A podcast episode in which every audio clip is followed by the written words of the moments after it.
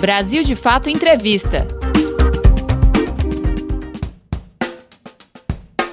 Olá, estamos começando mais um Brasil de Fato Entrevista. Hoje você acompanha a nossa conversa com Gilmar Mauro, da Direção Nacional do MST. Ele relembra o massacre de Eldorado do Carajás, no Pará, que aconteceu há 24 anos, no dia 17 de abril de 1996. O episódio ficou mundialmente conhecido pela morte de 19 camponeses nas mãos da polícia militar. Hoje, o acontecimento virou símbolo da luta pela terra no Brasil. Gilmar Mauro também discute a questão agrária em tempos de coronavírus. Ele alerta para o risco de fome no campo devido à falta de incentivos do governo federal para a agricultura familiar. Confira! Massacre Eldorado do Carajás. Só no Pará, em todo o Brasil, a questão da terra sempre foi, uma, foi um problema crônico brasileiro desde sua origem, né? Vários livros destacam muito bem isso, do Casagrande ao Senzala, a outros historiadores, né? Josué de Castro, etc., descreve muito bem a situação do Nordeste brasileiro, de todo o Brasil, mas o, o Pará, à época, se não me falha a memória, agora é vivia o governo, o governador se chamava Almir Gabriel do PSDB, né? E o MST iniciava, ainda estava começando é, as mobilizações é, no Pará. Então várias áreas foram ocupadas e em função de tentar pressionar o governo, o MST fazia uma caminhada em direção à capital. É, e é muito longe é, onde aconteceu o episódio na curva do S até a capital. Mas a tentativa era se dirigir à capital num, num momento em que nós realizávamos em todo o Brasil várias marchas estaduais. À época, realizamos aqui em São Paulo também uma marcha em direção ao estado de São Paulo, é, uma marcha saindo de, de Sorocaba, me lembro que participei dela, outra marcha saindo de Campinas em direção à capital, uma articulação entre MST, então é, é, movimentos de luta pela moradia, iniciando os processos, e em todo o Brasil nós realizávamos marchas. E no, no episódio da curva do S, então, naquele 17 de abril, o governador é, emitiu ordem para que a polícia, é, em torno de 150 policiais, se não me falha a memória, atacasse impedisse que essa marcha se é, desenvolvesse, estava no início praticamente da marcha em direção à capital. Esses policiais não foram identificados, ou seja, retiraram toda a sua identificação pessoal e o que ocorreu na curva do oeste foi o massacre que nós conhecemos. Né? Pelos laudos eh, posteriores que foram feitos, pelo menos 10 eh, militantes eh, sem terra foram executados eh, a curta distância, ou seja, numa clara determinação de execução e não simplesmente o que a imprensa então tentou noticiar no dia de um confronto entre policiais e sem terra. Na verdade, o que ocorreu em Eldorado Carajás, sob comando é, do coronel Mário Pantoja e do major, então, é, José Maria Oliveira, acho que eram esses os comandantes, o que ocorreu lá foi o, o massacre que agora, nesse 17, fará 24 anos. Impunidade. O Pantoja e o, e o Oliveira 200 e poucos anos o Pantoja, 158 anos o Oliveira, mas levou-se muito tempo para que eles fossem presos e, e, hoje, pelo tanto que sei, talvez você possa até averiguar isso, eles cumprem prisão domiciliar. Pantoja já está próximo aos 75 anos e, e cumprindo prisão domiciliar. Os demais policiais eh, não foram eh, punidos. Pior, é, vários deles foram promovidos tá, ao longo da história e, e, continuam desempenhando suas funções normalmente. Esse episódio só reflete uma coisa: é, é, a impunidade campeia a solta pelo nosso país, ou seja, pelos dados da CPT desde a década de 80, né, nós estamos nos aproximando a mais de 2 mil mortos, ou perto disso. É, desses casos, pouquíssimos casos foram a julgamento, pouquíssimos foram presos e a grande maioria continua impune no nosso país. Luta camponesa.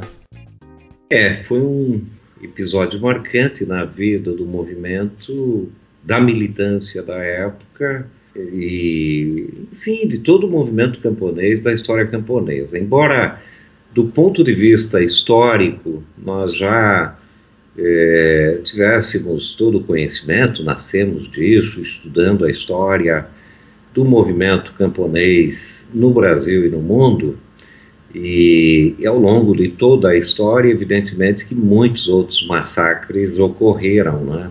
É, a verdade, desde a entrada dos portugueses aqui, que indígenas, logo negros e etc., foram dizimados e massacrados.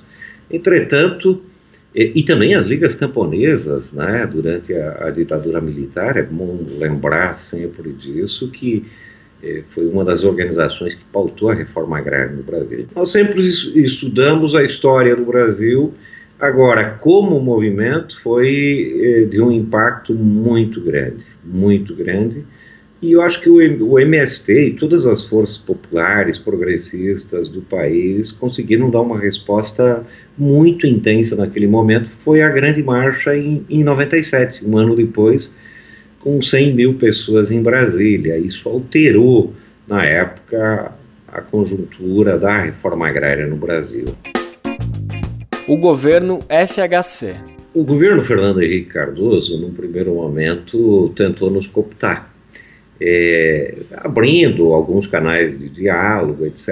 Num segundo momento, a tentativa foi estimular vários outros movimentos, portanto, a fragmentação do movimento camponês. E é, em todo o Brasil, e, e, depois, num terceiro momento, foi a tentativa do enquadramento. É, talvez alguns mais antigos lembrem até de uma novela é, exibida pela Rede Globo chamada O Rei do Gado, que no fundo, no fundo, era uma tentativa de nos enquadrar é, dentro de um tipo de ação, é, tentando é, fazer com que o movimento deixasse de atuar assim como surgiu, enfrentando o problema principal do país, que é o problema da concentração de terra e através da ocupação de terra. Tá? Aliás, eu não só a época, hoje é preciso dizer uma coisa: nós podemos nos pintar de azulzinho, amarelinho, rosinha, qualquer cor que nós sempre vamos ser enfrentados pelo capital e pela burguesia, porque nós enfrentamos uma coisa que é essencial dentro do capitalismo, que é a propriedade privada. E não haverá reforma agrária sem atingir a propriedade privada da terra. E, portanto, o MST vai ser sempre é, criminalizado dentro da ordem do capital. E, e, essa foi a tentativa naquele contexto histórico, é, de tentar nos enquadrar como foi feito com algumas organizações, os agrupamentos de camponeses e outras organizações ao longo da história. É, em não conseguindo isso, evidentemente que nós sofremos duros ataques. Né? É, foi um período de muitas prisões, foi um período de uma criminalização judicial enorme contra lideranças do MST e foi um período também é, é de muitas mortes, muitos assassinatos. Evidentemente que não era uma coisa aberta, né? Mesmo o governo Fernando Henrique sendo eh, e aplicando uma política neoliberal à época, não estimulava, como hoje o presidente da República estimula abertamente essa matança, seja contra índios, negros, LGBTs e sem terras e movimentos populares. Então era um contexto também é, em que o movimento sindical foi duramente afetado. É, é, sempre bom lembrar da greve dos petroleiros de 94, 95, acho, e que foi enfrentada pelo governo Fernando Henrique Cardoso, inclusive colocando o exército é, é, para combater os petroleiros. Então, era, era um contexto em que o movimento sindical estava sendo duramente atingido pelas políticas neoliberais, mas a luta pela terra estava em ascensão, estava num crescente. É, e nós conseguimos, é, pós-massacre de Eldorado e Carajás, inclusive foi criado o próprio MDA, né, Ministério do Desenvolvimento Agrário, e uma política de assentamentos, nunca reforma agrária, mas uma política de assentamentos que nos levou a assentar algumas milhares de famílias eh, por todo o Brasil no pós-massacre Eldorado de Carajás. Você está acompanhando a conversa com Gilmar Mauro, da direção nacional do MST. Ele relembra o massacre de Eldorado do Carajás, no Pará, que aconteceu há 24 anos, no dia 17 de abril de 1996. O episódio ficou mundialmente conhecido pela morte de 19 camponeses nas mãos da polícia militar. Resquícios da ditadura. O movimento sem terra surge na ditadura militar, enfrentando a ditadura militar.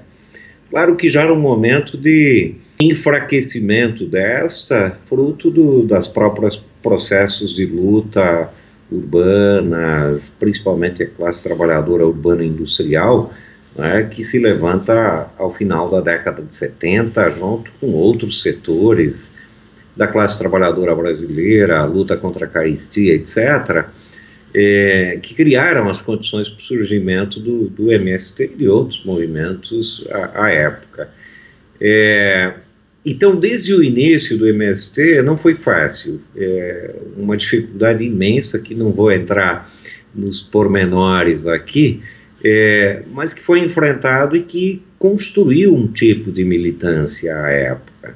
E, e, evidentemente que o massacre de Eldorado e Carajás, um pouco antes, o massacre de Corumbiara, mas também todo o conjunto de despejos violentos enfrentados em todo o Brasil, o episódio de Santa Elmira, no, no Rio Grande do Sul, é, as ações que enfrentamos em Minas Gerais, na Fazenda Aruega, é, aqui mesmo, no estado de São Paulo, o despejo em Getulina, e em todo o Brasil houveram sempre ações muito fortes do Estado brasileiro, eh, da justiça brasileira, em particular do latifúndio brasileiro, com o seu braço armado, contra a luta pela terra e contra o MST em particular. E forjaram um tipo de militância que enfrentou eh, o Estado brasileiro e todo o processo de criminalização também vivido na década de 90. É bom lembrar que antes disso nós tínhamos passado pelo governo do, do Collor de Mello, que tentou também isolar o MST e criou uma série de barreiras e nós fomos aprendendo com a história e também com a, a, a luta daquele cotidiano como enfrentar isso.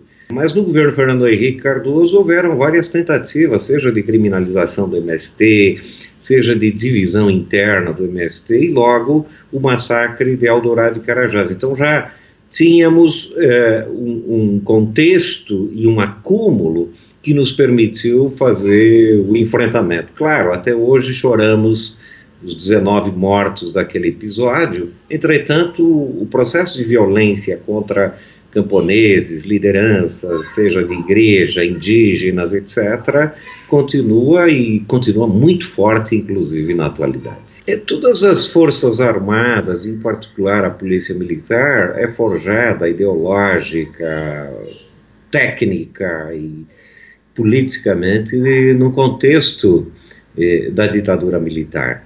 E, e o Estado brasileiro, é bom lembrar, não só no período da ditadura militar, mas nunca, nunca fez reforma agrária e fez uma profunda distribuição eh, eh, de terras no nosso país. Né? Mesmo eh, quando Getúlio Vargas assume o poder no Brasil, na verdade houve um acerto com principalmente as oligarquias as cafeicultoras do estado de São Paulo, e não fez a reforma agrária no Brasil, mesmo na década de, de 60, quando começou-se a discutir o tema da reforma agrária, a ditadura militar prepara é, um, um, dos documentos e de uma das leis mais importantes da questão agrária, que é o, o Estatuto da Terra, mas, é, embora tivéssemos uma lei muito interessante, talvez mais avançada que a própria Constituição de 88, ela, a, concomitantemente à, criação de uma boa lei, aniquila o movimento popular.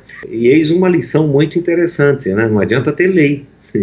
Se você não tiver movimentos populares organizados e pressão popular, você pode ter a melhor lei do mundo que ela não vai ser aplicada, né?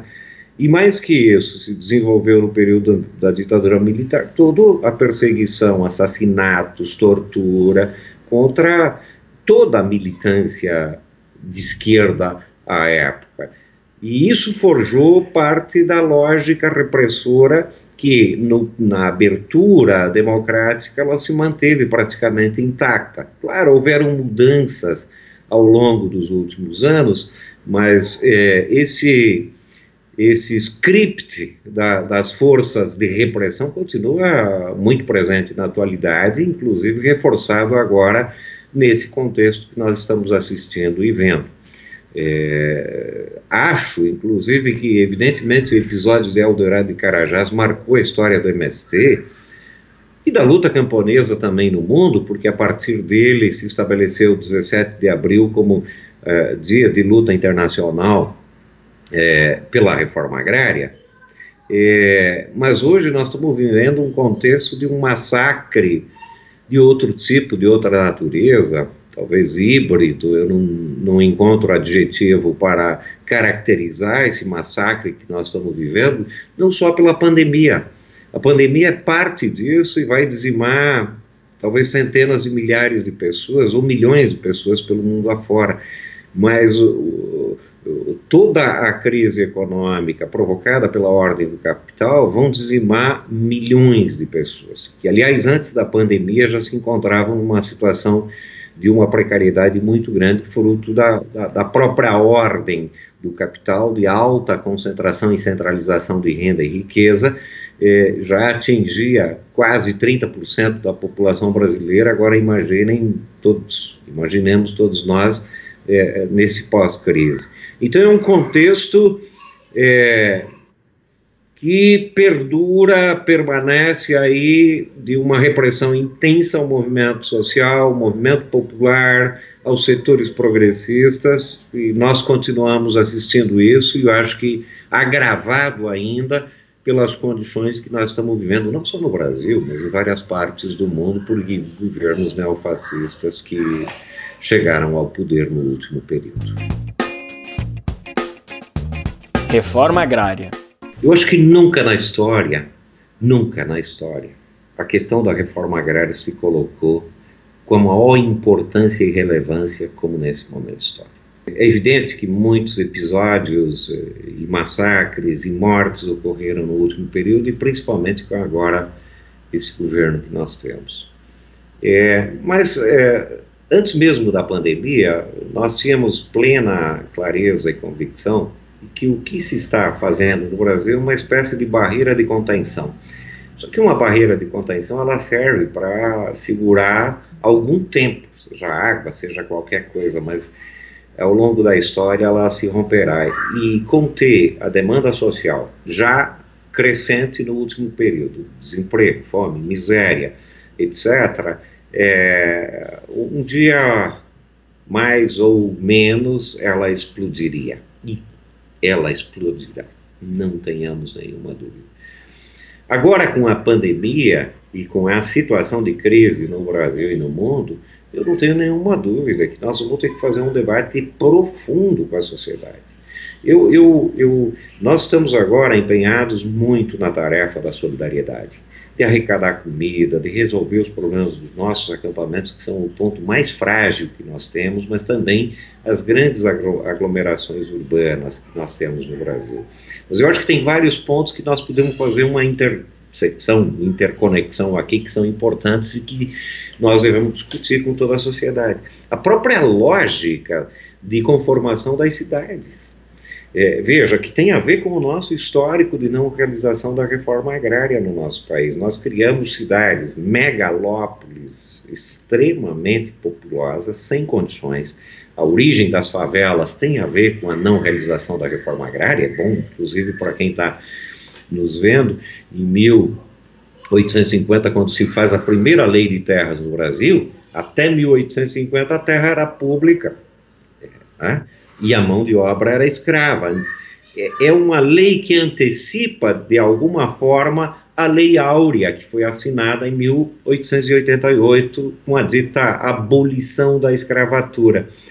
É, a partir de 88, formalmente a mão de obra se torna livre, mas a terra presa. Presa porque quem é, é, quisesse obter um pedaço de terra deveria obtê-la mediante compra e venda. Então imagine milhares de escravos, entre aspas, libertos, como iriam para a terra. Então é com isso que se criaram as periferias das grandes cidades, os grandes centros, cidades desorganizadas, desordenadas, e agora nós estamos pagando um preço alto do ponto de vista ecológico, ambiental e do ponto de vista social. Cidades como São Paulo e similares não têm sustentabilidade. Rio de Janeiro e assim por diante. Ou seja, agora num tempo em que é preciso deslocar carregamentos de comida de grandes distâncias, o que eleva o custo dos alimentos, primeiro. Dois, eleva eh, os dispêndios econômicos em geral e agravam as condições ambientais, porque evidentemente o transporte, fundamentalmente no Brasil por caminhões, eh, eh, cria impactos ambientais muito grandes, mas em termos de restrição à, à circulação eh, dessas mercadorias, nós vamos ver muito em breve desabastecimentos brutais nesses grandes centros. Pior, nós já estamos assistindo redes de supermercados subirem os preços dos, dos alimentos nas alturas. Ou seja, mesmo que as pessoas tenham, e nós temos que lutar para que todo mundo tenha os 600 reais, nós vamos chegar a uma época é, em que vai faltar produtos, vai faltar comida. Então é um momento de rever tudo isso. Eu estou colocando a questão das cidades preciso pensar novas formas de cidade. Mas, fundamentalmente, aqui está uma questão: é preciso é, é, transformar a terra e todos os recursos naturais em patrimônio público. Resiliência. É sempre com tristeza. É, ao longo da história do MST, nós temos coisas belíssimas. E talvez eu termine aqui falando um pouco mais disso.